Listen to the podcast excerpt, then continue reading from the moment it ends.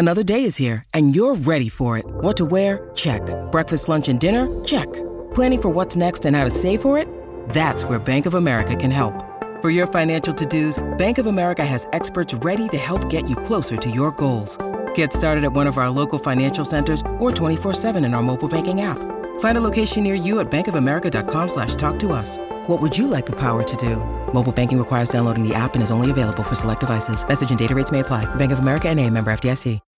When you need mealtime inspiration, it's worth shopping Kroger, where you'll find over 30,000 mouthwatering choices that excite your inner foodie. And no matter what tasty choice you make, you'll enjoy our everyday low prices, plus extra ways to save, like digital coupons worth over $600 each week. You can also save up to $1 off per gallon at the pump with fuel points. More savings and more inspiring flavors make shopping Kroger worth it every time. Kroger, fresh for everyone. Fuel restrictions apply. Quelles sont les chansons les plus reprises en manif?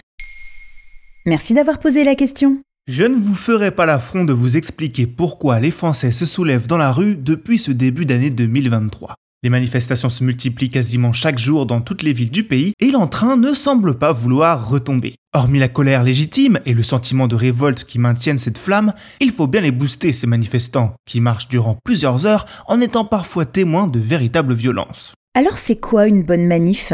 Une bonne manif, c'est un seul élan, des pancartes inventives, des cortèges de syndiqués dans tous les sens, sans oublier de la bonne musique. Parce qu'il y a une véritable culture de la musique en manif. Qu'elle provienne d'une fanfare, des enceintes d'un sound system monté sur un camion ou de la voix même d'un chanteur syndiqué. Laurent, l'assurance touriste du syndicat Force ouvrière, explique à Street Press Tenir 4 heures en manif avec des slogans agressifs, même s'ils sont légitimes, ce n'est pas évident. Alors, on détourne des paroles de morceaux connus pour les faire couler au message voulu. Un peu à la manière des chansons de Tata Monique au mariage de l'été dernier. Donc pour être fédérateur, on part souvent sur des chansons populaires. Quant aux paroles, elles se doivent d'être simples. Le but, c'est qu'elles puissent être reprises par tous, avec parfois une chorégraphie en prime. Des chansons entières peuvent même être inventées pour l'occasion, quitte à parfois devenir de véritables petits tubes. On pense bien sûr à Cobb Johnson et son célèbre gilet jaune et et qui prouve que l'humour et les mélodies entêtantes sont parfois les meilleurs moyens de faire passer les idées et de motiver les troupes. Si certaines personnes trouvent que ces happenings musicaux détournent la colère des manifestants, Orelsan disait qu'elles transforment n'importe quelle manif en fête au village, elles ont pourtant une véritable utilité. Outre d'enflammer les cœurs des moins politisés, Christophe Traini, docteur en sciences politiques derrière le livre La musique en colère, voit d'autres fonctions à cette débauche de notes. Elle permet d'influencer les postures émotives du cortège selon la situation.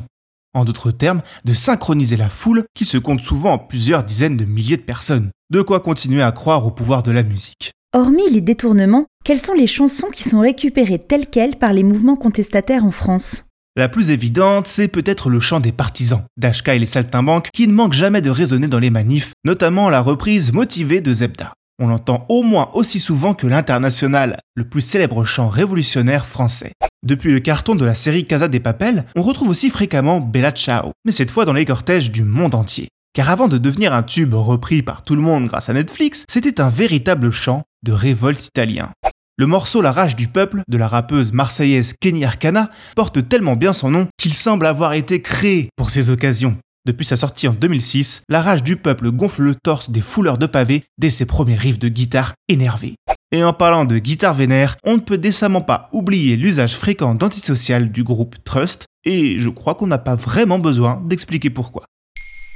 Maintenant vous savez, un épisode écrit et réalisé par Jonathan Oppard. Ce podcast est disponible sur toutes les plateformes audio. Et si cet épisode vous a plu, n'hésitez pas à laisser des commentaires ou des étoiles sur vos applis de podcast préférés.